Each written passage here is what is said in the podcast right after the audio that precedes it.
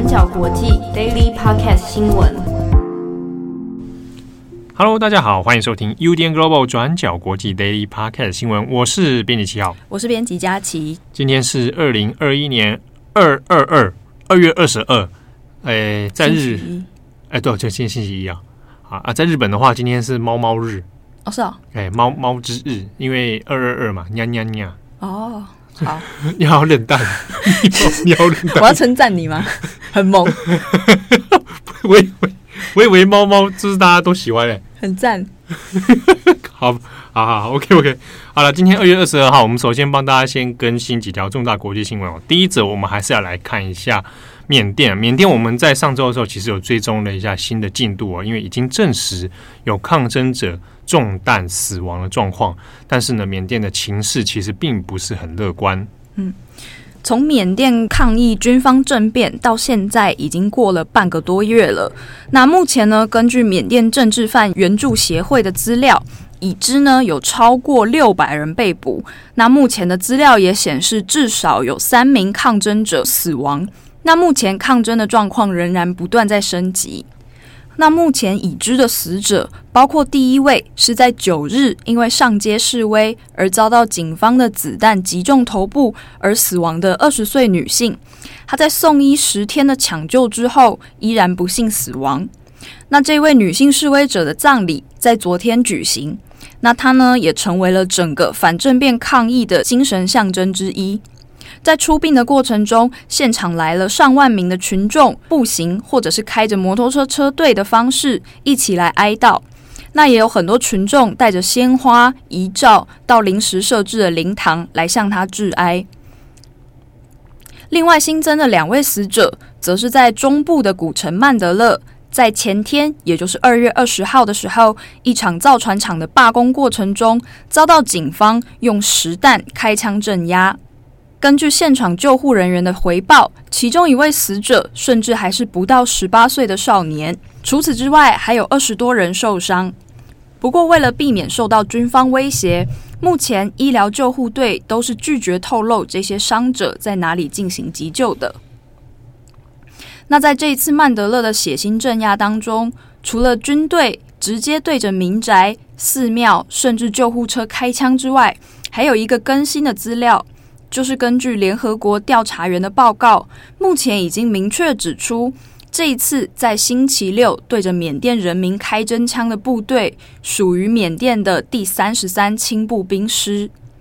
那这个第三十三轻步兵师呢，刚好就是在二零一七到二零一八年间屠杀若开邦的罗兴亚人的部队。那当时的大屠杀就是以第三十三和第九十九轻步兵师作为主要的军力，在屠杀的过程中，除了非法处决、大规模性侵之外，也包括所谓的一场印丁村屠杀事件。这个印丁村屠杀事件指的就是三十三轻步兵师在没有任何审判的情况下，直接就地处决十名罗兴亚村民。那当时的照片还有证据都被路透社的缅甸记者瓦隆所记录下来。原本在当年，缅甸军方一直矢口否认有任何屠杀罗兴亚人的事件，也因为这一批照片和证物终于对外曝光。那另外也有法新社拍到一张现在已经在社群网站上疯传的照片，就是两名军人拿着枪在屠杀的时候露出微笑。那这张照片上的这两个军人，他们身上所戴的红色臂章，就是三十三轻步兵师的图样。也就是说，现在枪口对内正在血腥镇压缅甸人的部队，和当年屠杀少数民族罗兴亚人的部队就是同一个。对于缅甸人来说，过去发生在遥远区域，以为只有少数民族要面对的血腥镇压，现在就在自己的眼前不断发生。联合国的秘书长安东尼奥·古特雷斯就表示说，对于和平的示威者使用了这么强大的致命武力，还有恐吓跟骚扰，都是不可接受的。目前，欧美各国也都已经发动制裁，包括限制入境、冻结资产等等。但是呢，对于缅甸的军政府来说，似乎没有什么实际的效用。民众的示威也因为不断有人死亡而正在快速升级当中。抗议组织就号召缅甸群众在今天，也就是二十二号的时候，发动全国性的大罢工，也有数十万人响应。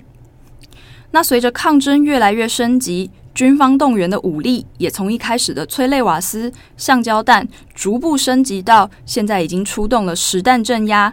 另外，也出现在夜间进行搜捕的状况。缅甸军方也没有因为民众的抗议而打算退让，反而是做出了更强硬的威胁，表示说街上的示威者现在正在引诱年轻的世代继续上街，但这也会让这些年轻人们走向死亡之路。联合国的缅甸人权报告人就表示，缅甸军政府目前正为了预备更强烈的武力镇压而不断调动部队往都市集中。也让未来一周的缅甸内部情势变得更加危险。好的，那下一则我们来看一下美国德州的状况啊。那先前德州现在面临的，在这个冰封之后缺水、缺电的情形。那现在基本上水电的状况有所改善，有很多，尤其在电力方面哦，已经有恢复不少了。但是呢，现在德州现在面临的是另外一些后续严重的问题。第一个问题是空气污染，这个空气污染主要在于，因为在停电期间，德州呢这个本身也是能源的重地之一哦，那所以它有很多的炼油厂。那在停电状态之下，炼油厂必须做适度的运转啊，以避免它的一些装置损毁啊等等，所以它还是要去在燃烧塔里面进行一些燃烧，然后进行一些适度的运转啊。这个在很多的炼油厂的这种。安全机制，哈，面临到跳电啊、停电，安全机制是很常见的。可是呢，最近有一个景象是，发现在德州的一些天空上面出现很浓烈的这种很漆黑的黑烟烟雾。那根据路透社的独家报道呢，去查了一下，发现说，在这个大停电的期间里面，那德州短时间内排放的这个炼油厂排放的污染气体哦。那个数量非常之多，已经达到吨啊，以吨来计。那这个数量呢，是过去嗯，我们以比去年同期来说，短时间内它的量是非常之大的。所以现在呃，德州这边有点担心，是因为这一个停电的后续效应，会导致今年度德州的这个空污哦状况会变得比过往还要严重。那现在这个状况里面，嗯，根据路透社现在的报道。呃，已知现在排放的这个气体里面有包含一些苯啊、一氧化硫啊、二氧化硫啊、硫化氢等等哦。那也去找了一些当地的炼油厂讨论哈，那就是问这样的状况是什么。那大部分因为几家炼油厂里面其实大呃已经有在做排放气体的，主要还是说因为担忧的是它这个炼油厂本身需要做运转啊，所以它还要再去做燃烧。好，那。可是呢，目前来说，虽然很多电力恢复了，但炼油厂要全面恢复运作，大概可能还需要至少两个星期的时间哦。好，那德州呢，在二月十一号到二月十八号，光是这一周之中，呃，查知到的这个污染物排放啊，超标的污染物排放的件数呢，就有将近快要一百八十条。那这个是在之前停电之前的四倍以上了，所以现在担忧的问题就是蛮严重哦。那未来这个其实有炼油厂也去向路透社表示啊，说因为这个停电的状况是天然灾害啊，是自然因素造成的啊，是因为这个这个冰风暴的问题造成的，所以呢，这个排放也是有一种不得已的啊。所以现在后续有在游说是说，是不是能够因应现在的天然灾害的问题？那针对排放气体的惩罚罚款能够有所调整哦，那这是后续还在讨论的事情。那同时呢，除了这一个污染物气体排放之外，另一个是现在我们大家知道电力大部分恢复了嘛？好，那开始有人会收到电费的账单。那这几天呢，在德州当地就有人发现，诶，停电期间照理来说应该就我就没有使用电了嘛？啊，那应该是这段期间的电费是没有特别计算。预估这样算下来，那应该电费应该还好吧，不会太贵。可是呢，就有人发现，今年收到的啊，二月份收到的电费呢，不仅是上涨的，还涨得非常之多，多到什么样的地步呢？啊，有人的电费从过去有二零二零年的二月啊，去年同期啊，那跟今年二月比较的话，十五天内的电费，以前它是呃二月的时候呢，它是三十三点九三美元，那算一下算算三十四好了，折算台币大概九百五十多块哦。好，那他今年二月收到的电费呢，两千五百美元，好，从三十三涨到两千五，算的话台币大概快七万块，所以说我去年同期二月的时候，我缴的电费大概九百五，不到一千啊，算一千好了。然后我今年二月收到的电费七万块，这个中间的差距让大家觉得说，你收到账单的时候就觉得很傻眼啊，就怎么会发生这样的事情？那不只是一个人，就发现在德州有不少的民众呢。接二连三都有类似的状况，每个人的电费都出现了巨额暴涨。那这个东西到底是电费公司出错呢，还是有什么问题？那经过相关这几天的一些调查跟新闻报道，发现呢，有很多这一类的电费暴涨现象哦，来自于电力公司的电费计算问题。那这个电费计算主要是因为来自于浮动电价，哦，它是会反映市场的电价的，因为缺电。然后缺电有高需求，所以它就随着会涨价。换句话说，你每一次的电价，你你算那个度数的电价呢，它每一次算的方式会不一样，跟着市场而波动。那因为现在缺电的关系呢，导致它的电价飞涨哦，所以才会导致说大家收到电费账单如此之高。但是这个像法新社啊，就去做一些讨论，还有美国的 NPR 哦，在做一些市民访问里面发现，有一些市民其实是。不知道自己所签的方案是所谓的浮动电价方案，啊，所以到了这一这一次的这个暴涨之后，才发现原来他跟电力公司所签的合约呢是用浮动电价的。可是现阶段来讲，已经受到缺水缺电的影响了，那有可能很多人工作也会受到这个冲击哦。那短时间内我没有办法付这么大的一笔费用。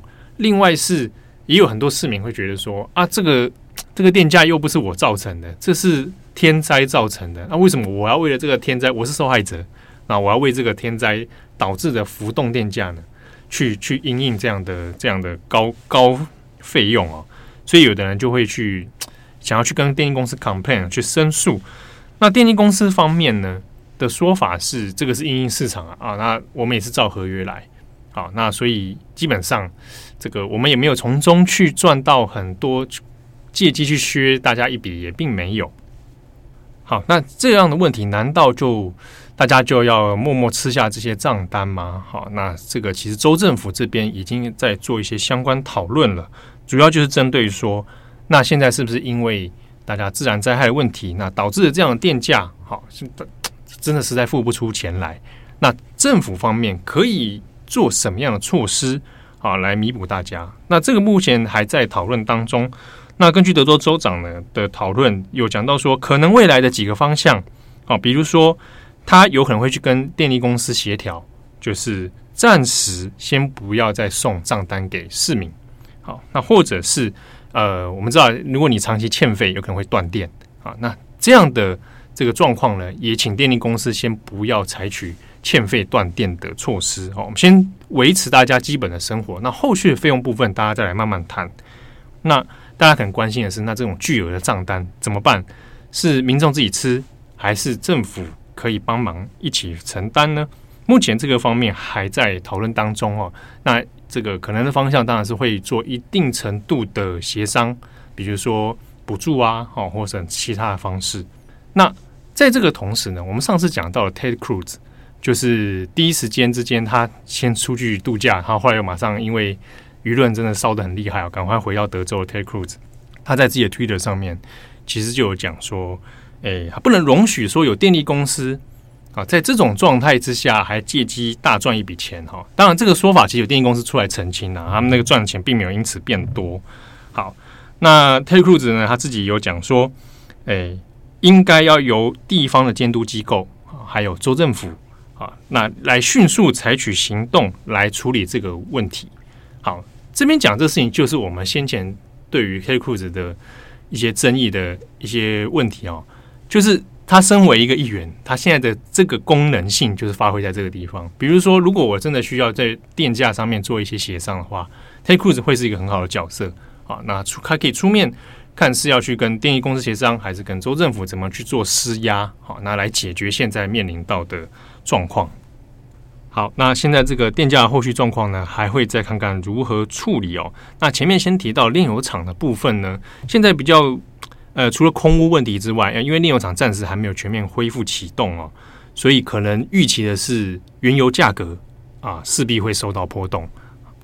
好，以上是今天的几则国际新闻。我我不知道，现在大家因为刚过完年哦，那可能大家情绪上面或工作上面是不是还有一点那个？过年的那个症候群，对，就是最近催的稿子都没有来，也有就是怎么催都不会来 的状况。我们找作者催稿，对不对？对，很多人这个年假红利结束了，就是过年期间都不敢跟他们那个哦。对，然后现在开春了，就说哎，新年快乐，或是道个晚年。然后但是就是，请问就是稿子大概什么时候会来呢？对啊，啊，对方都在就一这个，要么就是不读不回啊。哦，哇，居然敢不读我们的讯息啊？这什么作者是？催稿是一门艺术，好吗？哎，真的。啊，催稿是一门艺术，就是假假装问候，实则催稿，有很多小撇步。七号，你可以分享一下催稿的小撇步。我我我会催到用物理空间的催稿吧。你说去他们家门口，就是知道作者今天要这什么什么事件，他会出现在某个场合。好恐怖！我会在不经意的状态下出现在那。嗨，某某某，嗨，佳琪。你好，还最近还好吗？还可以嘛？当然，我什么也不用说，他看到我的眼神就知道，他就有什么东西，他会露出委屈的眼神，就是，他觉得好了好了好了，我知道我知道。那你听过最荒谬的脱稿理由，或者退稿理，就是欠稿理由？欠稿，嗯。